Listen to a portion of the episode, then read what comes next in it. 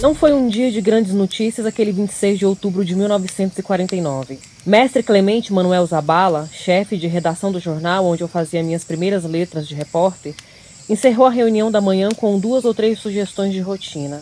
Não deu tarefa concreta a nenhum redator. Minutos depois, soube por um telefonema que estavam esvaziando as criptas funerárias do antigo convento de Santa Clara e me ordenou, sem muita convicção: vá até lá e veja o que consegue.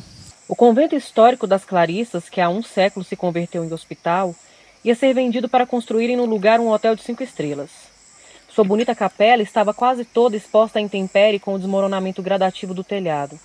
Mas nas criptas permaneciam enterradas três gerações de bispos e abadesas e outros personagens notáveis. A primeira medida era desocupá-las, entregar os despojos a quem os reclamasse e atirar o restante na vala comum. Fiquei espantado com o primitivismo do método.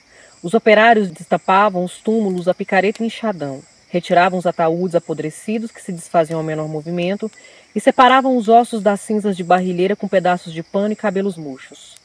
Quanto mais ilustre o morto, mais árduo se tornava o trabalho, pois era preciso escavar nos escombros dos corpos e joeirar bem fino seus resíduos para resgatar as pedras preciosas e as joias. O mestre de obras copiava os dados da lápide num caderno escolar, Arrumava os ossos em montes separados e em cima de cada um punha uma folha com o nome, para que não fossem confundidos. Assim, minha primeira visão ao entrar na igreja foi uma longa fila de montinho de ossos, aquecidos pelo sol bárbaro de outubro que penetrava aos jorros pelas frinchas do teto, e sem outra identificação a não ser o um nome escrito a lápis num pedaço de papel.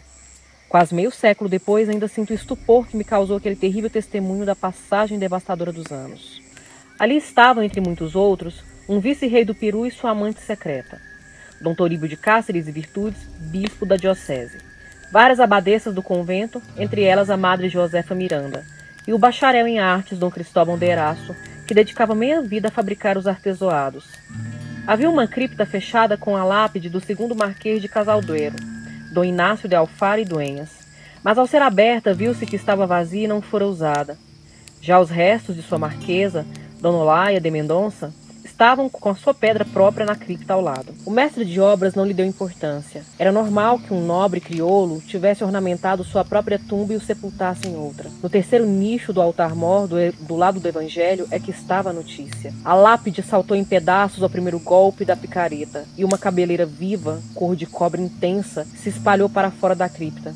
O mestre de obras quis retirá-la inteira, com a ajuda de seus operários, e quanto mais a puxavam, mais comprida e abundante parecia, até que saíram os últimos fios, ainda presos a um crânio de menina. No nicho ficaram apenas uns ossinhos miúdos e dispersos, e na pedra carcomida pelo salitre só se lia um nome sem sobrenomes: Sierva Maria de Todos los Ángeles. Estendida no chão, a cabeleira esplêndida media 22 metros e 11 centímetros. O mestre de obras me explicou sem espanto que o cabelo humano crescia um centímetro por mês até depois da morte. E 22 metros lhe parecia uma boa média para 200 anos. Já a mim não pareceu tão trivial, porque minha avó me contava em menino a lenda de uma marquesinha de 12 anos cuja cabeleira se arrastava como a cauda de um vestido de noiva, que morreu de raiva causada pela mordida de um cachorro e que era venerada no Caribe por seus muitos milagres. A ideia de que aquele túmulo pudesse ser dela foi a minha notícia do dia e a origem deste livro. Gabriel Garcia Marques.